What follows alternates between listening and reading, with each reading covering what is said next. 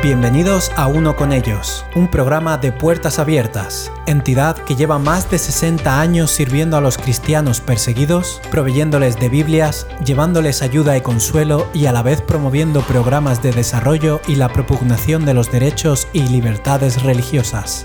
Únete al programa de hoy en el que conoceremos de cerca la vida de los cristianos en los lugares más hostiles del planeta, donde seguir a Cristo lo puede costar todo. India, ese gran y poblado país, está en crisis. Y el caso es que todos nosotros somos conscientes de esa crisis, una crisis enorme que está pasando este país a consecuencia, como buena parte del mundo, de las infecciones por el COVID-19. Pero lo que no todos saben es que hay otra crisis anterior que subyace, una crisis que afecta a las minorías religiosas del país y lo hace en forma de persecución. Eh, Ted Blake está con nosotros hoy para comentar esta crisis y para ayudarnos a entender hasta qué punto está afectando la vida de los cristianos allí. Hola, querido Ted, bienvenido. Hola, Paco.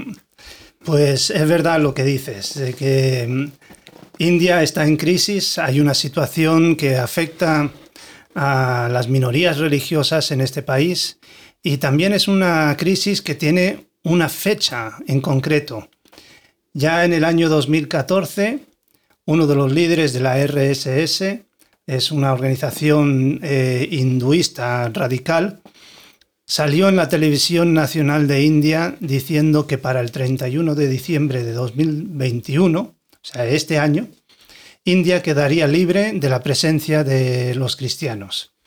Y por eso eh, este año es un año especial para nosotros, porque Evidentemente, nuestro objetivo es que el día 1 de, enero de 2022 no solamente siga habiendo cristianos en India, sino que la vida de los cristianos en India sea una vida fuerte y fructífera. Y, entonces, para que se pueda ver exactamente en qué consiste esta persecución y esta discriminación contra los cristianos en India, vamos a escuchar unas historias que, tenemos preparadas. Sin duda es preocupante esto que nos cuenta, sobre todo eh, suena a, una amenaza que tiene la capacidad de ciertamente de cumplir. Eh, pero esto que dice este, ¿hay algún dato, algún estudio objetivo que nos pueda verificar que lo que estamos contando sobre la India, sobre lo que estás diciendo es real? Pues sí, es así. Eh, nosotros como Puertas Abiertas Internacional eh, le pedimos a una, institución muy conocida por su profundidad y su eh, habilidad a la hora de hacer investigación. Y les pedimos que investigaran la situación de las minorías religiosas en India. Y ellos han hecho un estudio y han verificado que es verdad que la situación de, los cristianos, de los musulmanes sobre todo, eh, cristianos y musulmanes, están pasando por tiempo de verdadera dificultad. Y cuéntanos usted, ¿cuáles son esos hallazgos más importantes?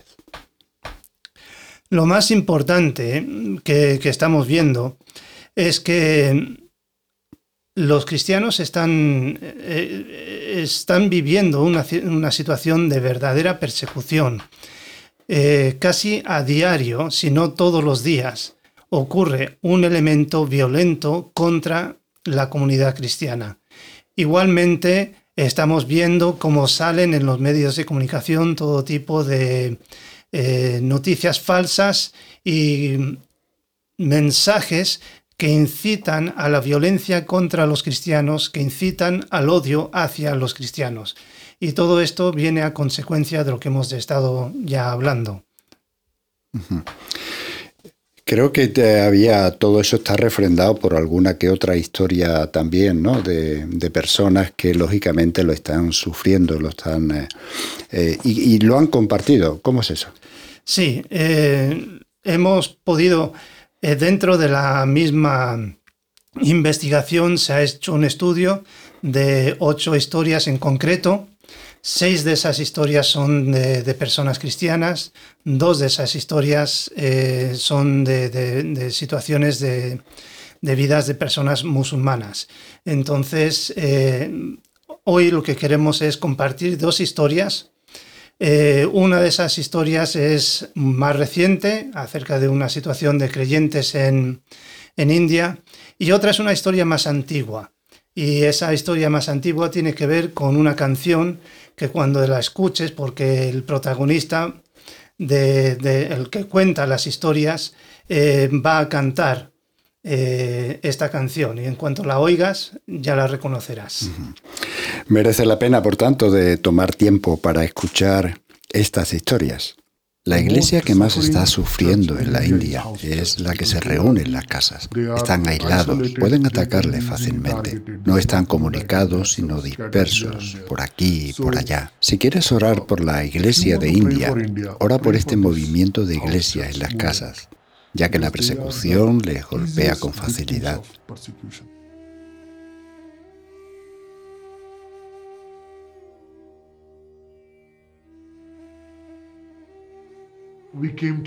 Conocimos a una familia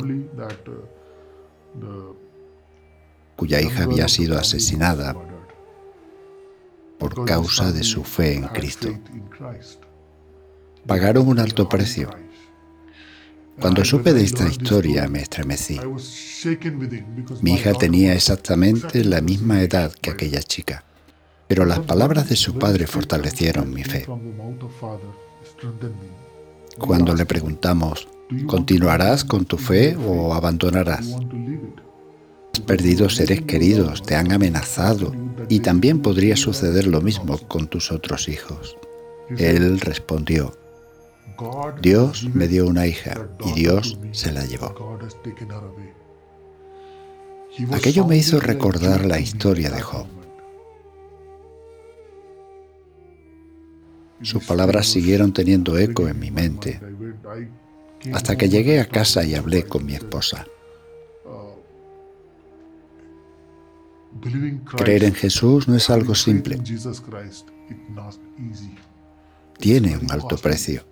Y le dije a mi esposa, si alguien viniese, me golpease y me matase, yo estaría dispuesto a dar mi vida por Cristo. Pero, ¿y si le hicieran algo así a mis hijos? Se trata de una poderosa historia que sucedió aquí, en India. Cuando un jefe tribal se convirtió al cristianismo, los aldeanos se opusieron a aquello de manera violenta, de forma que tanto él como su familia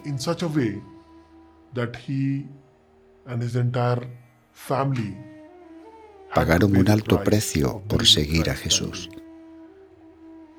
uno a uno mataron a cada miembro de la familia. Mientras aquello sucedía, una hermosa canción estaba siendo escrita con sus labios. La familia murió, pero aquel himno sigue vivo. Y por supuesto el testimonio de esa familia.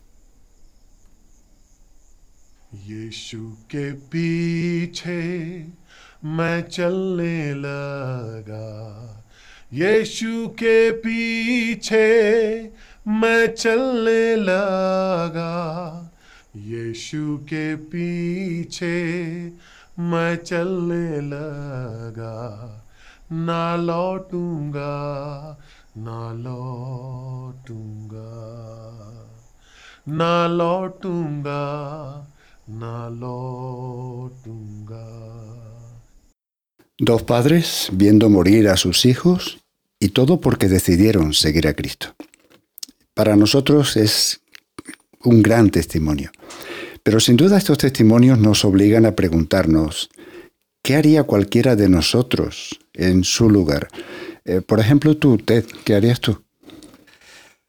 Es difícil dar respuesta a esa pregunta, porque realmente no sabes cómo vas a responder hasta que no te encuentras en la situación en concreto. De hecho, como eh, escuchamos la historia de, la canción de He decidido seguir a Cristo, el hombre no sabía cómo reaccionar y lo único que supo hacer era ponerse a cantar He decidido seguir a Cristo. Yo no sé cómo reaccionaría, lo que sí sé es que en una ocasión Jesús le dijo a Pedro, tú me vas a negar hoy. Y Pedro, todo valiente, le dice, pues yo no te voy a negar, yo te mm. voy a seguir hasta el final. Y el caso es que Pedro negó a, Jesús. Pero luego Jesús restauró a Pedro, porque cuando ya mm, resucitó y se encontraron en la, playa después de la gran pesca eh, y desayunaron y luego fueron a caminar por la playa. Y Jesús le preguntó aquello de, ¿me amas? Y Pedro le contestaba. Y... Pero lo interesante es que cuando Jesús estaba hablando con Pedro en ese momento, le dijo que él iba a morir de una forma que tenía que ver con la persecución y que iba a morir a causa de la persecución por su fe. Y esto lo que dice es, Pedro, me negaste, pero de ahora en adelante vas a estar firme y vas a ser fiel. Por lo tanto, puedes seguir adelante. Y hablando con un hermano en, Egipto, él me contó de que Dios da la gracia que uno necesita en el momento que lo necesita para afrontar la situación que le toca afrontar. Y creo que todo esto nos pone eh, un marco en el que podamos pensar que sí, puede que falle en algún momento, pero en definitiva, ¿eh? si yo sigo adelante, Cristo sigue conmigo y me da la fortaleza para que yo pueda afrontar las, las situaciones de persecución que puedan venir eh, a mi vida. Entonces, en principio, creo que Dios me daría la fuerza para decir, yo sigo a Cristo y no me vuelvo atrás. Sin duda es una, es una enseñanza profunda y constante la de la Biblia que precisamente nos enseña eso, que busquemos a Dios de todo corazón y Él estará con nosotros guiándonos en la prueba y dándonos la dirección oportuna. Pues gracias Ted por ayudarnos a comprender eh, lo que tú harías en esta situación, pero también, sobre todo, lo que está ocurriendo en India, la crisis en India, con estos testimonios tan, tan gráficos que, que, han eh, hablado por sí mismos y nos dan eh, la idea y la evidencia tanto del poder de Dios como del enorme precio que algunos tienen que pagar por decidir seguir a Cristo. Bueno, y ahora tiene que ver con nosotros, eh, con vosotros en este caso, si quieres saber más sobre el estudio de la Universidad de Londres, al cual ha hecho referencia Ted, o quieres ser parte de la respuesta a la necesidad de los cristianos allí, visita nuestra página web, ya sabes, puertasabiertas.org.